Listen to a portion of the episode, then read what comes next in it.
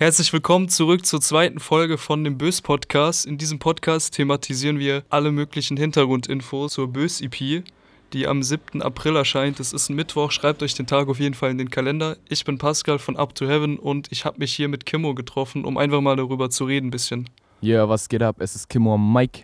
In der letzten Folge, als wir über dein Studio geredet haben, da hast du es ja schon kurz angeschnitten dass du einen neuen Produzenten hast, was ja für deine Verhältnisse schon was Besonderes ist, weil bisher hast du ja immer alles hundertprozentig von Young Fo produzieren lassen. Mhm. Ja, ähm, Shoutout an Young Fo übrigens. Ähm, ja, äh, neuer Producer ist auf jeden Fall am Start, ist mit im Boot auf jeden Fall. Ähm, der Silim Slime, Slime 437. Ähm, und ja, das ist, er hat mir mal äh, Beats geschickt, äh, irgendwann, ich glaube letztes Jahr im August oder so, hat er mir. Über Instagram oder wie? Genau, genau. Er hat mich über Insta angeschrieben und hat mir dann Beats äh, geschickt. Und da waren ein paar nice dabei und da war auch der 131 BPM Beat dabei.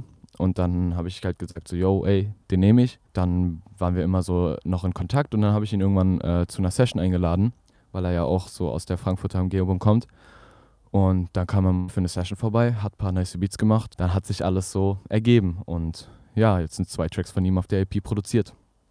Sehr geil. Also die Hälfte quasi, 50-50. Genau. Und genau. eben auch 131 BPM. Der Song hat uns ja schon mal einen Vorgeschmack auf die kommende EP gegeben. Ähm, wie lange mhm. kennt ihr euch denn jetzt schon überhaupt? Wie gesagt, Slime kenne ich schon seit äh, August über Instagram.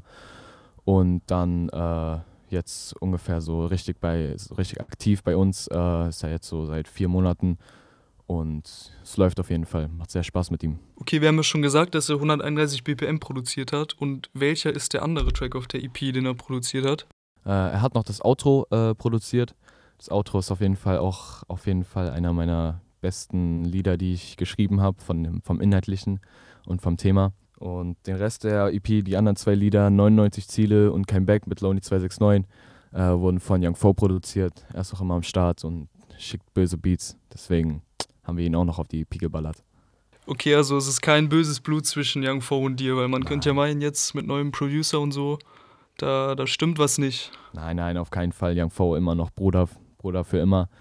Ähm, er ist immer am Start, so. Er ist einfach nicht ersetzbar, so. Und wo wir beim Thema Young Fo sind, bis dato hat Young Fo ja auch immer deine Tracks abgemischt, gemixt und gemastert. Und das machst du jetzt ja selbst mittlerweile. Wie bist du denn dazu gekommen? Was war der Impuls? Also hast du einfach eine neue Herausforderung gesucht oder, oder wie kam es dazu? Mm, ja, das Mixing mache ich jetzt selbst, weil ähm, wir haben ja jetzt hier das Studio und ich wollte auch die, die Herausforderung, weil es mich auch echt interessiert, das ganze Thema Mixing und Mastering ist auf jeden Fall auch sehr, sehr wichtig. Deswegen habe ich einfach mir gedacht, mixe ich auch dann einfach für meine Homies und so ab. Halt, äh, damit nicht immer dieses Rüberschicken von den Vocals und dann, damit wir direkt äh, bei der Session schon ein fertiges Produkt haben quasi. Weil es mir selbst auch einfach extrem viel Spaß macht so und äh, ja. Aber es ist auch ein komplett neues Kosmos am Anfang, oder? Ja, auf jeden Fall sehr, sehr, sehr, sehr schwierig da reinzukommen. Aber wenn man äh, ein bisschen sich informiert und einfach ganz viele YouTube-Videos guckt, dann äh, eignet man da sich schon so ein eigenes Wissen an und kann auf jeden Fall auch sagen, wofür die einzelnen Plugins zum Beispiel sind und für was die angewendet werden, um diesen, um, um diesen einen Effekt zu erzeugen. Ja, deswegen.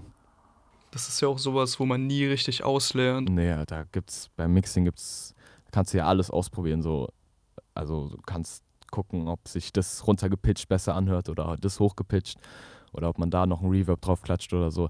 Das ist halt immer so, da kann man das direkt ausprobieren. Vielleicht ist es ja nice, aber also das ist halt einfach, einfach nice, dass man das so direkt machen kann und dass es sich dann am Ende noch gut anhört, auf jeden Fall. Danke, Kimmo, dass du dir Zeit genommen hast für die zweite Podcast-Folge, in der je, wir nochmal zusammengefasst über dein neues Umfeld, über deinen neuen Produzenten Slime 437 und über das Mixing und Mastering geredet haben mhm. geredet haben. Das war's von der heutigen Folge. Denkt dran, dass am Mittwoch, den 7.4., die Bös-EP rauskommt.